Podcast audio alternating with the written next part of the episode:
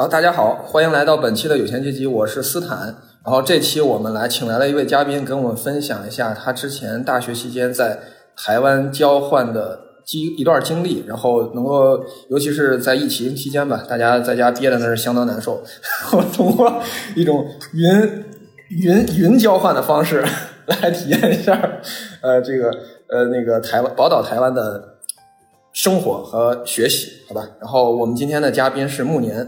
听众朋友们，大家好，我是暮年。然后首先简单的跟我们介绍一下，就是呃自己的这个交换经历，比如说什么时间去了什么学校，学了什么专业的。嗯，我这边呃大学是在哈尔滨读的，然后在二零一八年，就是我大三那年的秋天去的台湾的一个学校，去的是国立屏东科技大学，应该是一个大家没有怎么听说过的名字。就是讲道理，我在去台湾之前也不知道屏东这个地方啊。啊，学校呢整体是跟我原本的大学是姐妹学校，他们农学的专业都非常强，但我其实是学金融的，所以在对方学校交换的专业是在国际学院的财务金融系。呃，里面的学生有台湾本地的同学，也会有一些东南亚，比如马来西亚、越南的同学，然后也会有一些英国、瑞士或者非洲，反正一个系所每一届都只有二十名学生，来自于全全世界各个地方的同学。我这句是不是应该重新录？给我给我剪了就行。哎，那不是我有个小问题，为啥国际学校还有台湾自己人呢？嗯，那个专业是面向国际招生，不意味着台湾的学生不能不能去。但是在呃学习的过程当中，比如老师的授课、教材、考试、PPT 等等，全部都是英文的。哦，明白了，就是对台湾自己人也是英语授课。对对。哦，那去的时候需要考个英语啥的吗？嗯，去之前会看一下，比如你的四六级成绩，但就是只有我的那个专业是英文授课的，然后其他的一些专业正常还是国语授课，所以老师没有单独的问或者要你的成绩。讲道理，我在去之前六级考了三百零九分，但是经历了这个半年的英语场景了之后，再回来就完全裸考的情况下，六级考了五百八。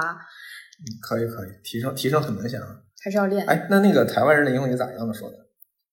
嗯，我个人感觉大学生当中普遍会比国内的学生要强一些，因为他们天然就在墙外嘛，也会有一些英文的网站、英文的歌，就 YouTube 等等，他们的使用英语的环境会比我们多一些。他们嗯，在听和说英语上面不太会怯场，就即使也没有很熟练吧，就是也会有口音之类的，但是他们会敢说，这一点跟国内的那种应试教育学生是很不一样的。嗯。那那这样，因为大家你也说了，大家对这个屏东市和屏东国立大学科技不是，看着我自己都搞混了。因为屏东有两个学校，一个叫屏东国立屏东大学和国立屏东科技大学。对，那个首首先科普一下，这屏东和这个国立屏东科技大学。台湾它是一个不大的地方，大家对它的印象可能就只是一个岛，然后像台北、台中、高雄这些可能有所印象。屏东在台湾岛最南端的那个那个小就就对那个小尾巴上，然后在呃稍微偏北一点的地方会连到中央山脉的那个尾巴那里。然后呃，屏东这样来说吧，屏东县是萧敬腾的故乡啊，这样大家可能会有一点印象。雨神萧敬腾，对，嗯，屏东有两个国立的学校，屏东屏东大学是在屏东市里，屏东科技大学是在屏东山上，哦 这个是最明显的一个区别。对我们学校在山上，呃，然后国立屏东大学就是市里的那个学校，他们会以一些教育和语言的专业特长，然后屏东科技大学是以农学、畜牧、兽医等专业特长。现现在山上是因为市里的地价太贵了吗？还是还是因为山上方便？应该是山上生物资源会比较丰富一点，方方便养野兽。生物资源方便一点，我们学校真的很大，那个平东科技大学，嗯，占地一千多亩。我从我从校门口走到我住的宿舍里面，大概要步行一个小时，而且从门口走到宿舍是一个上山的过程。啊，嗯。我们宿舍楼后面就是一片竹林，然后是中央山脉，然后那个位置呢，每天就在在九月份的时候，是每一天的下午会准时开始下雨，就是太平洋的那个暖湿气流在那里，在被在山脉的遮挡下，每一天下午都会准时的下雨，这个气候非常神奇。而且我们宿舍楼里有进过蛇，呃，教室里面上着课的时候有进过猴，然后学校里面还有一片专门的林场，还有一片湖，还有一个公园还有一片跑马场，就整个占地面积非常的恐怖，应该是全台湾占地面积最大的一所学校。进来进来猴的时候，老师说：“哎，正好学校缺个标本，别说了，直接抓走。别说了，这猴学的比我还好。啊啊！那当时是什么契机去的？就是台湾，尤其是去的屏东呢？嗯。我在上大学的时候，呃，英语角嘛，然后跟学校自己的那个国际教育学院的一些老师和同学会有一些联系，所以会留意到一些出去交换或者出去留学的机会，然后会有一些芬兰学校、嗯，韩国、日本的学校等等那些。但是在我当时大二的那个时候，它有的需要语言，有的需要一些经历。然后整体来说门槛最低，而且我能够得上的，好像去就是有大概两个项目。然后台湾的这一个是开销比较低的啊。当时的其实也没有什么选择，当时就是自己的成绩和自己也没考什么语言的成绩，所以就去台湾可能也没有那么远，然后也相对来讲能适应，然后想出去看一看，所以就去提了那个申请。而且那个一届只能去十个人，我们刚好就只报名了九个人。啊，所以就就不用筛选了，是吧？对，直接全上。啊，哎，那当时到那儿之后，就是有有有那种人生地不熟的感觉吗？会，语言应该是没有障碍的，这个是吧？对，语言是没有障碍的。我记得在高雄飞机落地之前，看了一下下面，就是跟在北京出发的时候差异很大。那边楼房的高度普遍都很矮，就三四层小楼那种。嗯。然后包括高雄，后来去高雄市里也发现，他们那种高楼大厦没有很多，大概还停留在二十年前的发展水平。嗯，然后落地之后呢，但很明显的是南方的那种湿热的气候，因为屏东在台湾南部，已经在北回归线以南了，它在热带里面，所以呃，当地的一些植被跟北方很不同，就是路边的那种行道树，可能就是宽叶长绿长长那个什么忘了，这个这句重来。路边的一些植被也都是常绿乔木，很高大，然后呼吸间也能有一些湿润或者海风的那种气息。我因为从小是在海边长大的，所以我还挺喜欢的，就是也没有觉得过于的湿热。但是有一些哈尔滨去的同学落地确实适应了一段时间才能接受那个气候。啊，呃，会当时学校会有人来接接大家吗？对学校的呃是那种一对一的学伴儿，还有他们带队的国际老师，他们是到机机场来接我们。从高雄机场开到学校其实也挺近的，嗯，就是在去学校的路上被突如其来的一场暴雨浇了个措手不及。哦，就是经常下雨是吧？那儿是每天下雨，每天下。对，呃，不分季节都下吗？啊，那倒不是，只有在九十月份。它应该也没有啥季节了，它它都它都是属于这个热带地区了。但是雨季和旱季还是有一点明显，像十一月份以后雨就会开始变少。但是他们那儿确实到十二月份的时候还能有三十度以上的天气。哦，那就那就备的衣服很少，不不用换什么衣服了，对吧？对对，我基本只带了夏天的衣服去，还有一身冬天的衣服以备回来。哦，对对对，一下一下飞机的时候就立刻赶到了温差。那二十七度到零下十七度，我人都麻了。啊，行，哎，那到那儿之后是，比如说怎么开始选课，然后呃，这个计分，然后包括就那儿就一年嘛。那假如说不幸挂科了，那咋办呢？在我们去的，我们去的时间比开学要提前了一两天，所以有时间先采购一些生活用品，然后先去学校里面熟悉熟悉。呃，开始就开学，大家都在选课的时候，我们是去的每一个系所的办公室，在那里有老师，还有一些助手，就是告别了那种网上选课的方式，这里面全靠人手啊，全靠人手登记是吗？对，要登记，然后他会给你一本很厚的书，这一学期你的必修课有哪些，然后后面是各个学院的选修课，你想选哪些？我们去的时候没有什么明确的要求，就只要把需要的二十多学分给选够就可以。甚至还有人选体育的。啊，所以就是说没有说哪些科目是你必须选的。呃，专业学分和综合学分互相之间不能抵扣，但比如说专业学分就十五，然后综合学分是十几，你可以任选自己喜欢的科目。啊，就是在这个范围内。对。哦。而且我去的那年是大三，但是我们是从大一到大四的课全都可以选，但是不能选研究生课程。哦，那还是挺好的，可以选点乱七八糟的，在国内就从来不会开的课嘛。当时听听也挺好的。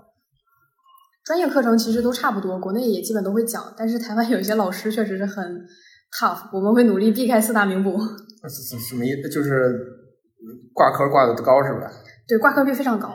系里面有一位很出名的老师，从从大一到大四全都怕他。我见过他开的一门大二的课程是债券，然后我没有选，但是我去旁听过两节，我发现那里有两位大五的学生。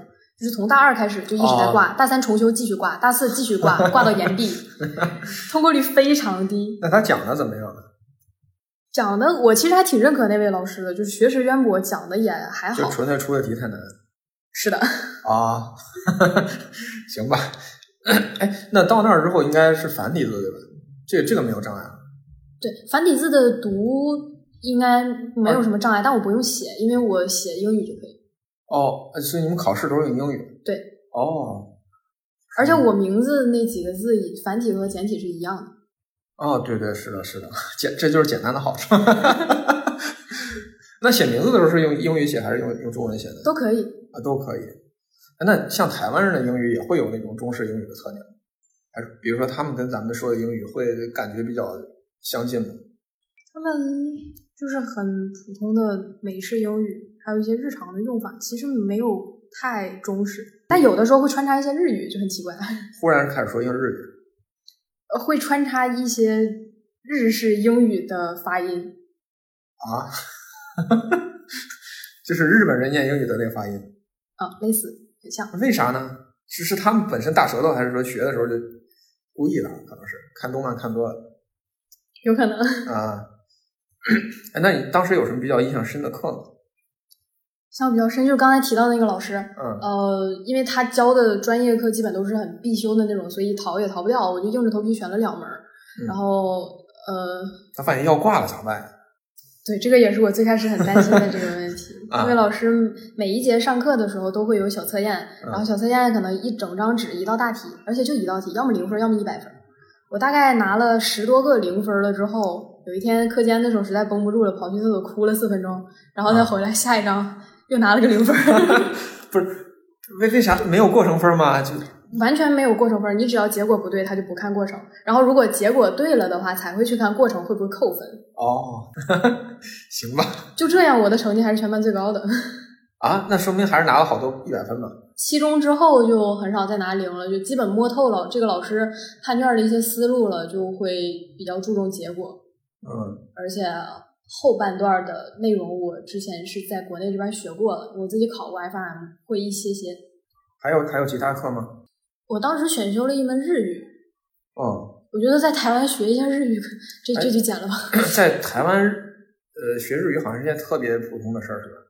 对，其实不止于日语，就是各种小语种。我的学伴选的是西班牙语，然后还有人选的是马来西亚语、泰语等等。那个外语学院的桌堂里，就课桌里面，经常可以发现很多奇奇怪怪的各种拼写的东西。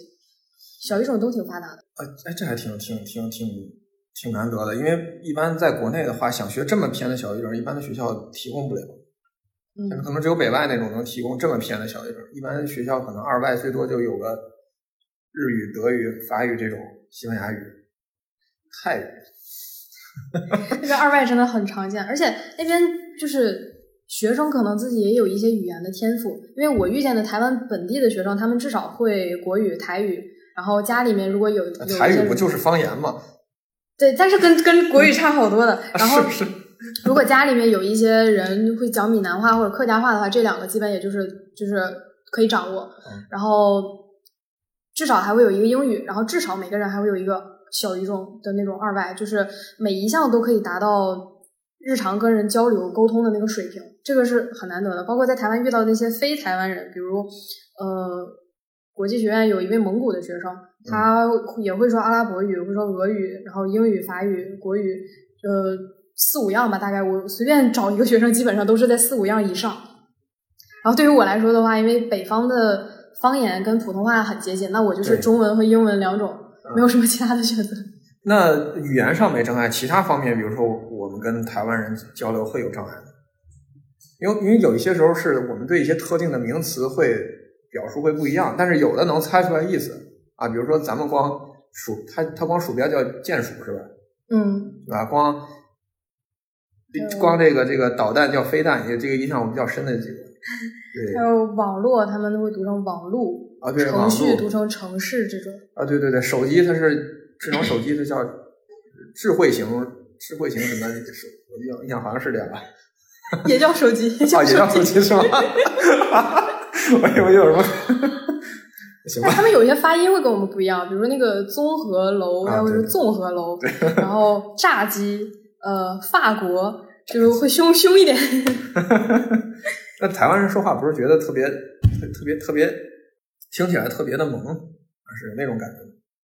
发音方式听起来萌，但他们讲的话其实不一定很萌。你这里能讲跟骂人相关的话题吗？可以可以，应该应该不太我好，可以给它逼掉。应该不太好。对，就是台湾那边的学伴儿有一次，我们那一届去了五个人，有四个东北人。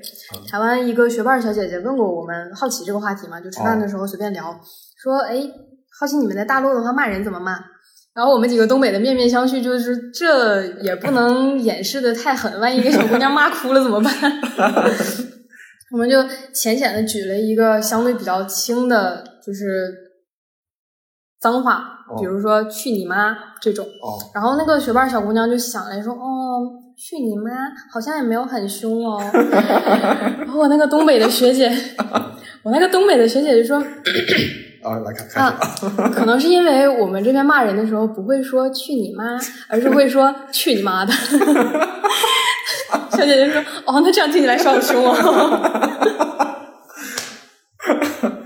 那没让他反过来举举几个他们那边的例子，也会举啊，台湾的一些靠腰靠背，你这个人很机车啊，这样子。啊是啥意思呢？真不懂啊。是这是他们的方言是吧？对方言闽南话里面的一些骂人的，可能一些跟福建那边会差不多，很像。哦，对，因为因为我发现这个这个骂人的话，就是如果你听不懂的话，完全不知道他啥意思的话，就对你是无效的，你知道吗？就反而会听着很搞笑，你知道吗？是的，是的。对，所以所以有时候不懂，无知一点也挺好。那那边的就是生活怎么样？呃，能能习惯吗？因为它全热带嘛。我是挺习惯的，我去那简直如鱼得水。我一直觉得北方对我来说太冷了，我的身体可能会更喜欢温暖一些的地方。哦，你作为一个纯北方人呀，健康所迫，那挺好，那挺好。那这以后可以考虑搬搬，直接搬到南方去啊。考虑过，确实考虑过。对，我觉得挺好的。那干脆去就去台湾，就挺也挺好，为为祖国大陆的不是祖国大陆人民和台湾 宝岛台湾人民的交流做出自己的贡献，带领台湾人民共同富裕。妈呀妈呀，这个起的可太高了。没事没事，大家贡献一点自己的小力量啊。哎，那那儿屏东那边有什么特产吗？或者特别有名的旅游景点？嗯，有一个地方啊，呃，大家如果看台剧的话，可能听说过，就垦丁，因哦为在台湾最南的那个小尾巴上那一片海滩是可能离太平洋比较近，而且热带，他们管那个地方叫国境之南，那我们不能这么讲。嗯，包括除了台湾本岛之外，周围也会有一些小的岛屿，比如说小琉球，然后绿岛、蓝屿这一些，呃，比礁石岛要大一些，至少可以上人的那些岛，我们嗯也会就是坐船过去玩一圈儿之类的。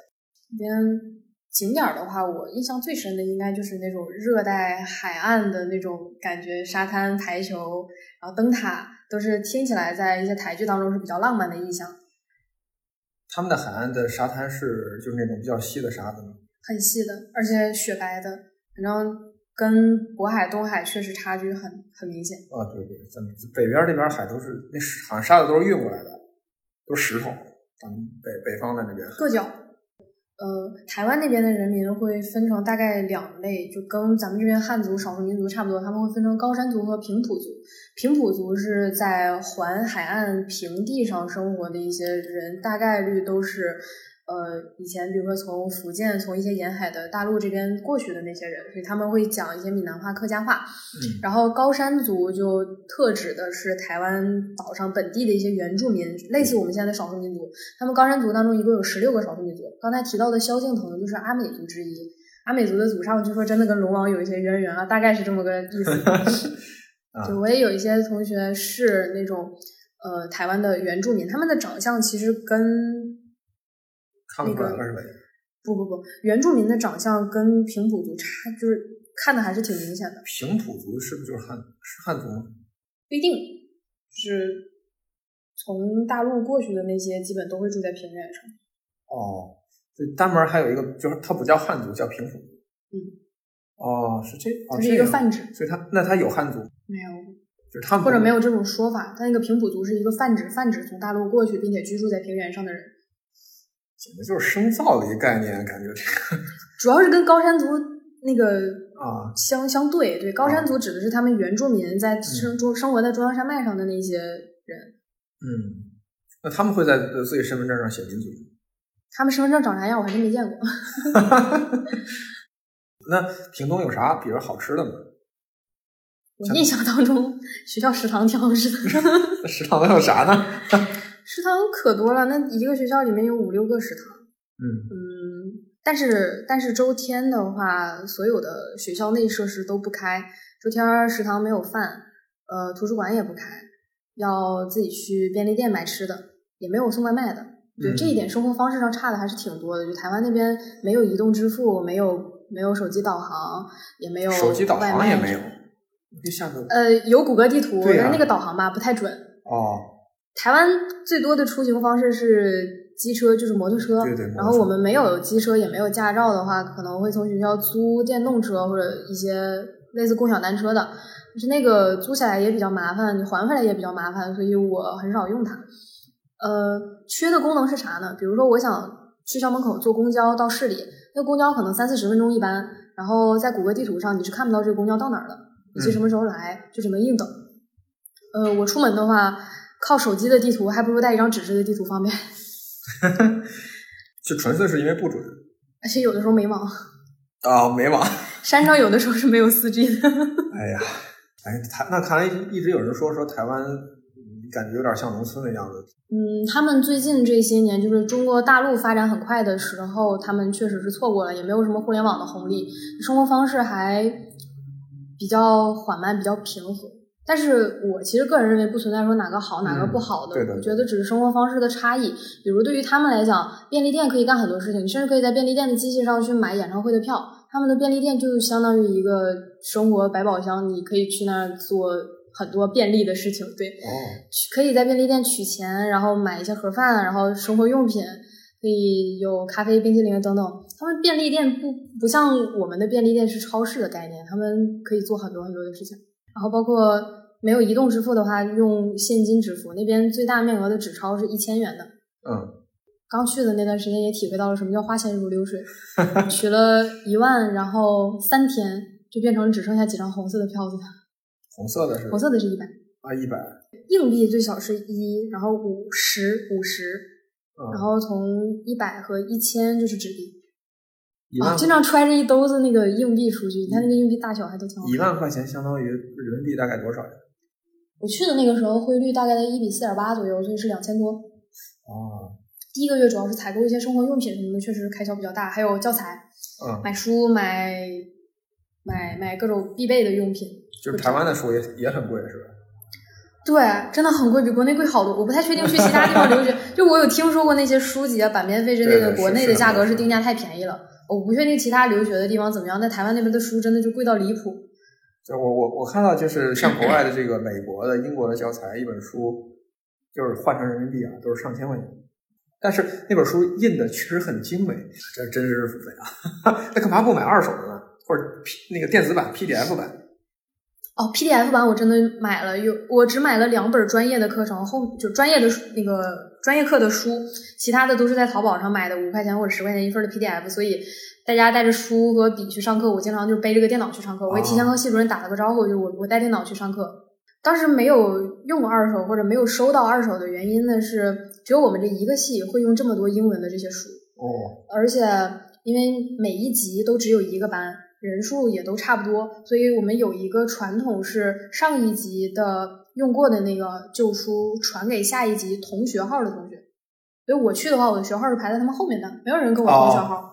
然后那些那些有同学号的人呢，也直接基本就是传下来了，或者说自己不想传，自己就留下了。当时是完全没有收到二手的。哦，哎，用的英文教材的话，这个教材是台湾人编的，还是直接引进的欧美？引进的。啊，那其实就是。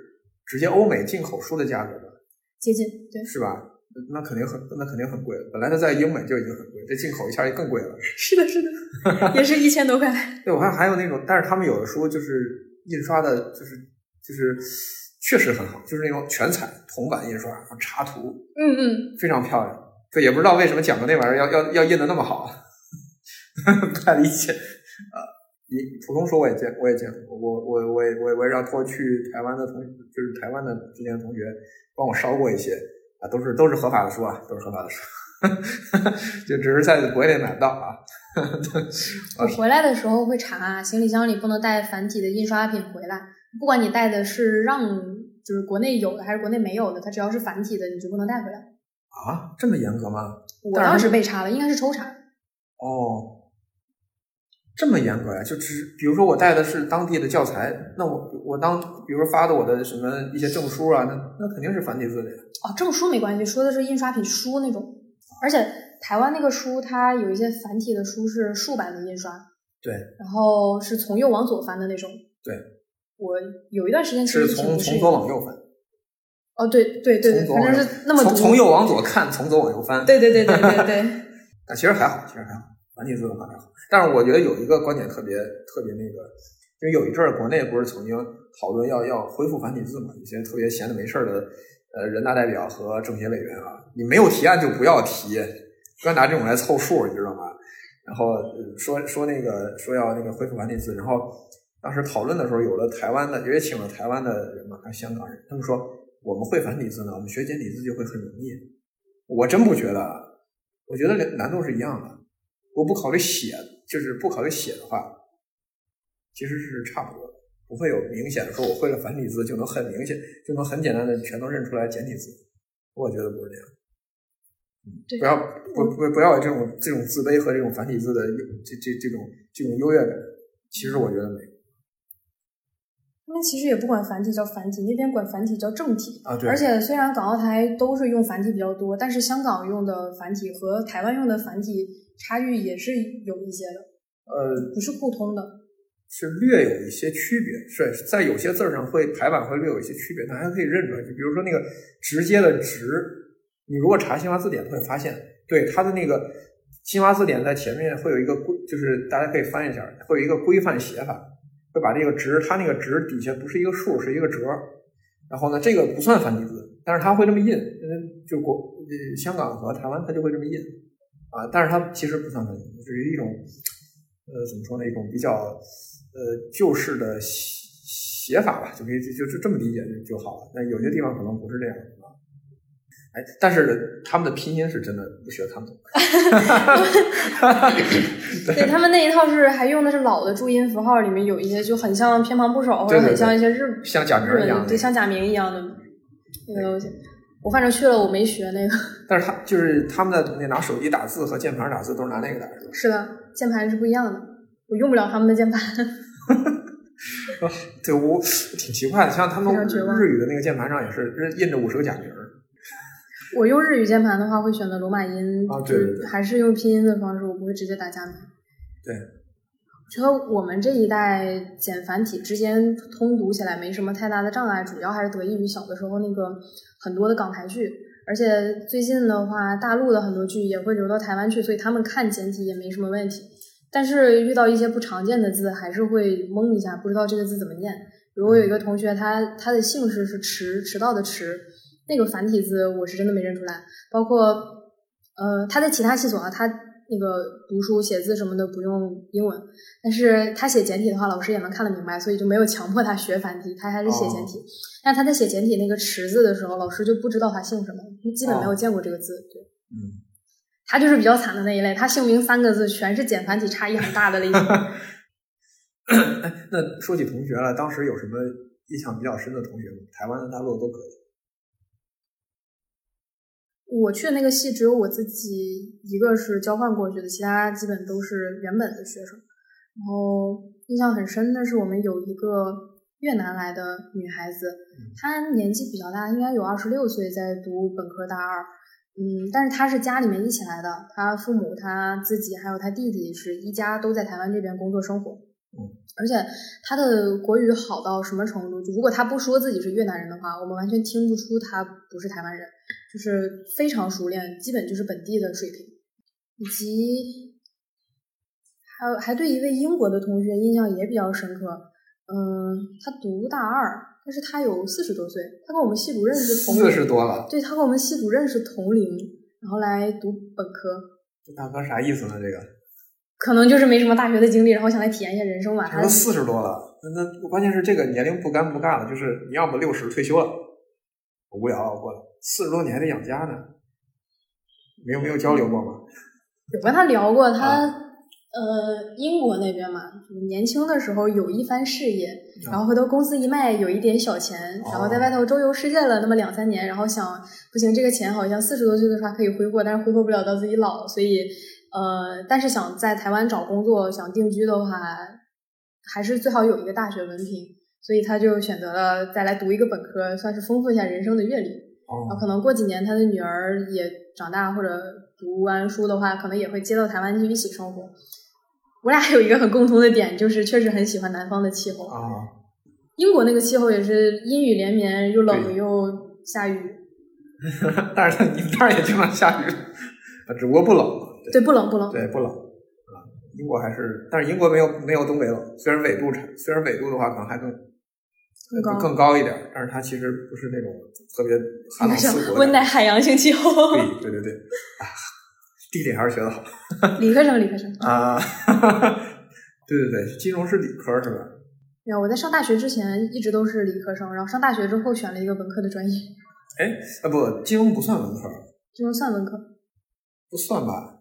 我当时选的时候也以为它不算，以为会跟数学之类的有关系，但是那个金融工程算工科。金融学算经济学，金融工程就就变成编程写代码的了啊？对呢，写代码研究数学的了，啥都得学。啊，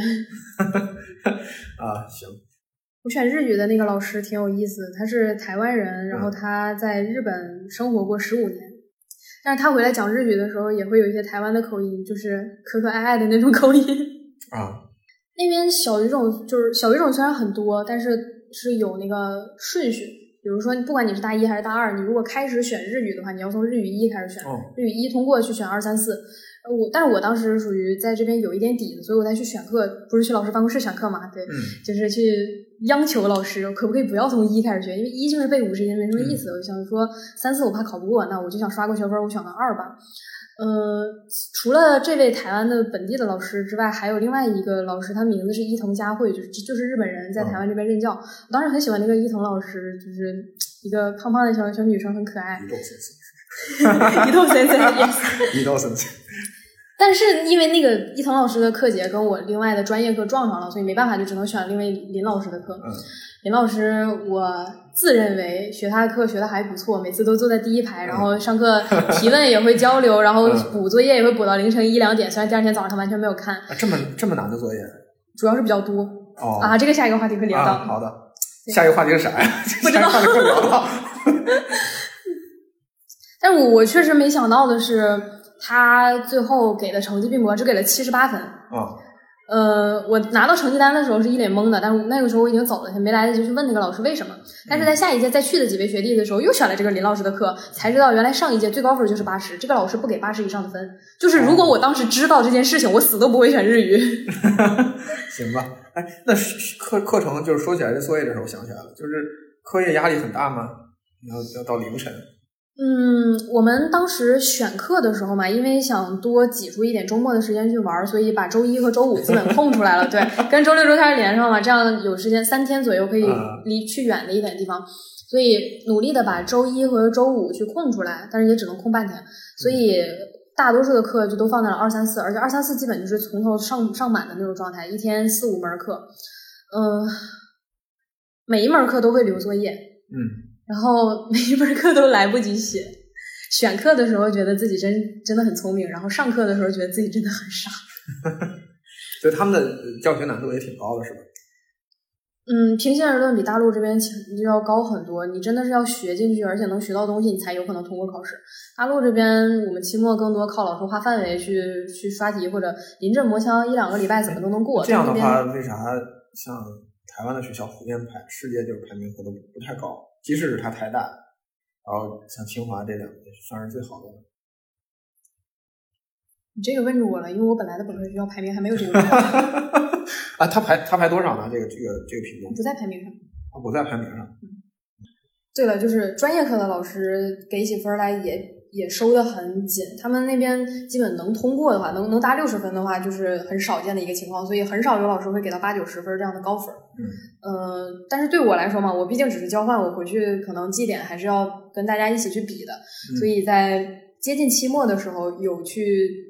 单独的找老师聊过这个事情，就是说考虑到回去之后的绩点，可不可以稍微给高一点？鉴于我期中考试只考了五十五分，我对于我的期末成绩还是有一些担心的。嗯，甚至说如果期中、期末全挂的话，平时也没有什么，平时都是小测验的分，小测验都是零分。如果全挂的话，还是那老师是吗？对，全挂他可能会回不去。我就跟跟这个老师去说，我说老师，我今年要是挂了，那因为他们挂了不能补考，挂了只能来年再开这个课的时候重修。他们光挂也叫挂是吧？啊，也叫挂，也叫挂。他们叫他们叫被当掉，当掉。啊，就是说，如果如果这一门我嗯考试没及格，然后我又不能补考，那我那我就要重修。那重修你们要明年才能重修怎么办呢？那就是我这一次回去的话，我这学期的学分是不够的。那我再回去，我没有办法去升大四，我再回去那一年还要读大三，把我的学分补上。那好。我读大三，我到时候再继续申请，再来交换。老师，到时候你还能看见我。老师说我不想看见你了，你滚吧。然后呢？那最后就是最后这个老师的两门课是一个九十一分，一个九十二分。可以啊。其实，呃，对对对，从建系以来，台湾这个学校这个建这个系以来的五六届，从来没有给过超过九十分的分数。嗯。呃，这个老师其实也不是完全因为我去求他才给的，也确实是我在他学生里面算是学的比较好的。呃，甚至说这个系所也没有过让外籍学生来当那个 T A 的先例，就 teach teaching assistant 啊，没有过外让外籍学生当 T A 的先例。但是我当时因为学的确实不错，所以我去当了两门，回头还挣了大概小一万台币的样子。他们那个 T A 给的薪水也很丰厚。这个助教是从选这门课里的学生里头挑的。对，课里的学生一般来说呢是，比如说大四的。哎，算是一般来说是说大四你学过这门课，你过了，然后你回来来帮大三的学生去学这门课。但是当时在这个老师的这个课上啊，他几乎从来没有过 TA，因为没有可能学生能学明白。啊，因为我我当时会一些小测验，或者晚上回去了之后，因为都在一个宿舍里面，会去帮那个两个冈比亚的学生来补一下，补一下这个老师讲的是什么意思，然后这个计算器什么的应该怎么算。这样还能顺顺便练练英语啊。主要靠手势啊！是冈比亚同志们的英语不行，就都大家都局限于可以日常交流的那个程度，对学术的东西可能就得靠比划。尤其算期货期权要画时间轴，然后从这儿折到这儿再去复利，那这个他都没学懂，哎呀，可以吧？哎，那 T A 的就是这个助教平常工作都是啥呀？就是辅导落后的同学。嗯，可能课前也会帮老师准备一些 PPT，然后帮着打印一些材料，然后主要还是辅导班上的同学。其实，在给他们讲的过程当中，我自己也能学得更透一点。那交换结束之后，和在台湾的这个朋友们还有交流？嗯，有的。回来了，回到墙里了之后，那些 Line 和 Facebook 就不再用了。对他们用 Line 是吧？对，但是台湾有一些同学，他们也会用微信。他们有一些家里人干脆就在大陆，或者家里人在上海啊，在广州之类的，对他们自己有微信。嗯，呃，所以加了微信，甚至有一个关系不错的学妹，还会隔三差五打打电话什么。哦，那他们有机会来来来来祖国大陆？你看现在，呃，之前二零年以前啊。嗯，有考虑过吧？应该我之前有问过一些同学，你们有没有想，就是大陆来大陆发展，比如说上海之类的？真的有人很想，真的有人就很想。其实来转转也好嘛，就是即使不是发展过来旅旅游也挺。不太方便，旅游的签证即使在疫情之前也不太方便。我在那边一八年的时候，刚好也赶上了台湾的那个九合一公投，他们会对几个议题去进行全民投票，他们有一些。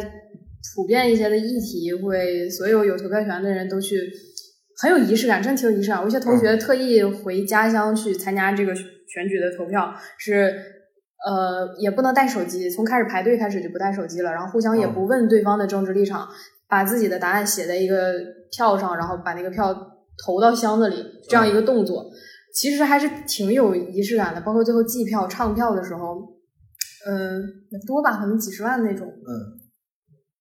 但是这个方式我其实没有太经历过啊，我从来不知道我的选举票投给了谁。咱们也有，咱们小学的时候有画正字儿嘛，画正字儿，但是都是但是都是那个那个大家去 课间做操的时候，哎，几位班干部留一下，留一下，咱们点点票啊。大家回来的时候就看结果已经写在黑板上了。因为有的时候是在出去逛街就能看到一些。门市的地方专门就是这一位政客啊候选人的那个竞选竞选总部是吧？对，算是吧。会有一些慕名而来的，或者一些他的同僚或者怎么的，然后门口也会有花啊，然后甚至路边也会有一些路演或者演讲去表达自己的一些主张，然后去拉票。因为他们那从小到大就是从什么县县长或者村长那种就开始都是选举，都是投票。嗯嗯，民主也民主不到哪儿去，但是那个仪式感还是挺有意思的。嗯。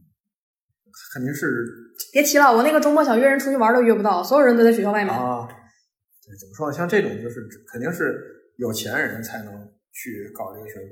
你搞选举都是要做广告，去给乡亲们发礼品、办酒席，要 要花钱。对啊，但是也能揽钱啊。对，就是你选上了就会非常来钱。对，也会有你的支持者给你送钱。对对对，是有政治可以筹筹筹筹集那个捐款嘛？政治捐款。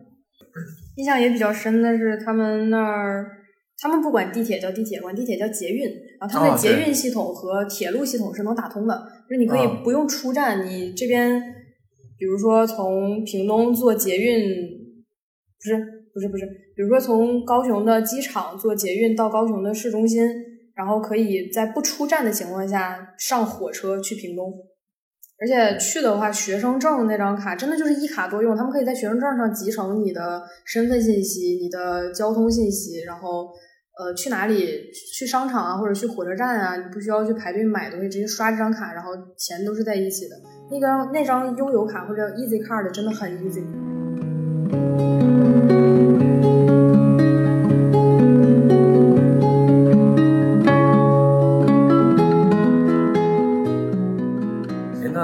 说到最后一个问题啊，想总结一下，就是现在回顾回顾一下这次交换的收获吧，觉得对自己有什么，无论是学学业上的，或者人生经历上的，能不能跟大家分享一下小两嗯，更多的主要是开阔了一下视野，至少对我自己来说，可能以前一个从小生长在北方的孩子，我去过最难的地方就是北京。啊，对 所以这一趟这一趟去台湾，其实见识到了更大的世界长什么样子，就是在不能算国外吧，算境外、墙外的世界，或者说在另外一个文化和社会环境下生长起来的同龄人，看看他们都是什么样子，看看自己是什么样子。这个会这段经历对自己后来就业有影响。我后来在大四，呃，两手准备吧，算是秋招的时候也签了一家私募基金的公司，然后同时也准备了，就是因为那个绩点回来就很糟，所以保研没有保上，所以还是被被那个拉，不是给九十多分吗？就那两门九十多，不还有个七十多分吗？就等于被台湾人给拽下来了？嗯，算是吧。我那一次回来，去之前我的绩点大概在四点零左右，但是我们像年级第一二能达到四点四左右，就是其实国内这边老师给的分真的很高，而且真的很卷。台湾那边就是能给你四点零已经是满分了，嗯，就是只给到了三点八，三点八一回来，我的平均成绩就下来了嘛。所以保研当时没保上的，然后考研我也不想考。考试没有人家厉害，嗯，呃，所以就在考虑要不要去申请一些大学。包括我从平科回来的时候，也拿到了一些学习证明啊，然后当时系主任写的一封导师的介绍信，然后也自己去申请了申请了几个学校的财经的硕士。嗯，呃，当时就你提到的新竹、清华、台大、成大，我基本都申了。申了还是台湾的是吧？对，申了三家。嗯，就台湾真的很便宜，好吧？学费是吧？大概多少？大概多少钱？呃，三年的话，其实连学费加生活费下来合十万人民币左右，真的很便宜了。在国内大概对哦，那那确实，在国内大概比这个可能还要更贵一点。那边就也还挺复杂的。你比如说，你去提申请材料，你要通过那个路招网，会有一轮政审的资料，然后才是台湾那边就是类似于整体的一个录取，然后是院校的录取，然后是导师的面试。其实我当时就是一轮、二轮都已经走过来，就就差导师面。那个老师，呃，台大的财经系的一位很出名的一位教授，大概有好几百人想想去那个。他那儿学是吧？就想去他那儿学。他招几个呀？招俩。嗯。嗯，但是，嗯，怎么说呢？就是离最后一步其实已经挺近的了。我虽然没有十成十的把握自己真的能上，但是已经基本就挺近的了。嗯。呃，最后折在了哪一步呢？折在二零二零年，就我毕业的那一年三月份的时候，教育部突然发了一份呃红头文件，就是在二零二零这一年不允许大陆的学生去台湾升学。如果你自己已经在那边读的话，你可以在那边读完，但是不允许去那边升学了。所以我的这整个申请的流程直接就折了，嗯，算是算是临门一脚吧。其实我觉得我努努力的话，因为呃我在台湾交换的那段时间，我就见过这位老师，并且我有我的老师的推荐信，然后并且我其实大学期间的一些比赛和成绩的经历也都还不错。相对来说，在申请的学生里面，我觉得我个人还是有七八成的把握在那儿的。但是这个赶到这儿也没有办法，而且。当时不知道是形势的原因还是疫情的原因，反正这一份文件一下来我就失学啊。然后同时呢，二零年也是因为疫情，我在秋招当时签的那个私募基金的公司，因为就是呃规模不大，就是一些。认识的一些合伙人有点，你有点钱，你有点资源，好，我们搞一个。但是二零年整个上半年就是私募投资还有风险投资之类就直接歇菜了。那合伙人就想说啊，现在市场环境不好，这个管理费也挺贵的，不然我们就先解散，然后回头那个市场环境好的时候我们再搞。所以那个公司直接就解散了。我的秋招的那个 offer 呢也没有去上，最后给了五百块钱违约金。我就在一个，我觉得是在一个星期之内，一个星期之内同时面临了失业和失学的双重打击，然后完全不知道自己人生的未来在哪里。大概是这样的一个状态，然后写了个简历，就临时到就到就到咱们这儿来了。嗯哼，命运嘛。但确实，如果那年没有疫情的话，我或许现在真的在台湾上学、工作、生活。我我印象我最最有意思的就是，我经常喜欢看一些台湾那个政论节目。他们的政论节目比娱乐节目还娱乐，是的，有些话很难想象是一个正常人过脑子说出来的东西，就是可能就是为了博眼球吧。对，就是当然你把你把所有的这种呃政治开放之后，就是它就会变成这样，就是所有的政治都变成一场作秀了。就是你要为了吸引大家看你是第一要务，至于你你说的是什么不重要，大家看你就好了。反正这电视 看这电视看完之后，吃完饭之后也就忘了。对，重要的是我记住记住你这人了就好了。哎，觉得你这人还不错，挺有意思，好。嗯，至于我说的之前说的那些扯淡的话，后来没应验，没应验，谁还记得我说过？你记得？然后应验了就可以再拎出来再吹一波。对对对，应应验了就吹一波，不应验就悄不声就过去了。就就这样。这一点也是我挺喜欢那边的意见。嗯，比如说青年学生之间，每个人可以有不同的立场或者主张。但是这些并不妨碍你们交流。就是我在台湾的时候，呃，有一些台湾的同学会问我大陆的情况；我回来了之后，大陆的同学也问我台湾的情况。但是对于我来说，两边就是，嗯，其实没有什么绝对的矛盾和分歧，因为都是人。你在跟人相处的过程当中，你们有什么呃兴趣爱好、志趣相投，这些其实都不会被你们的其他选择所影响。嗯。就讲的直白一点吧，比如说两个台湾的同学，你支持这个党，你支持那个，其实不影响你们两个之间一起玩儿。嗯，然后也有一些同学是同性恋，然后有一些同学就是比较普通，不是这个话也切了吧？就是或者有有一些有一些同学就是异性恋，但是有一些同学是同性恋，这个也不影响他们之间接触，或者你你是你自己是异同还是你支持异同，这都无所谓，他们。更多的是那种每个人管好自己的事情就行，不去强行把自己的想法加强加给别人，啊，不去把自己的想法强加给别人。就这个在人和人之间相处当中，我觉得最起码互相尊重，就是不会影响什么，还挺舒服的。对，现在咱们咱们国内的网络就缺少这个部分。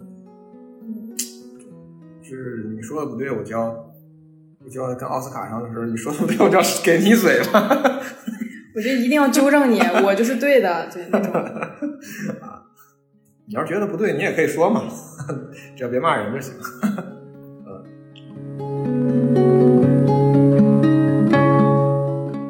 行，那节目结束之前，给嘉宾一次这个点歌的机会，啊，然后点一首歌作为咱们本期节目的片尾曲。啊。当然，如果大家发现那个货不对版的话，就表明版权没拿下来啊，不好意思，下架，就我自己选一双啊。行，那就李宗盛的《山丘》吧。嗯，我当时有同宿舍有一哥们儿天天放啊。我当时是。因为 YouTube 上那种演唱会的资源挺多的，我在那边图书馆刷书的时候，就是耳机里没事儿就是放李宗盛那种演唱会的全程，所以嗯，听大叔唱挺好的。争取我们放一个现场版，如果货不对版的话，还是那个问题啊。好好，行，那本期节目就到这儿，感谢大家的收听啊，我们下期再见，拜拜。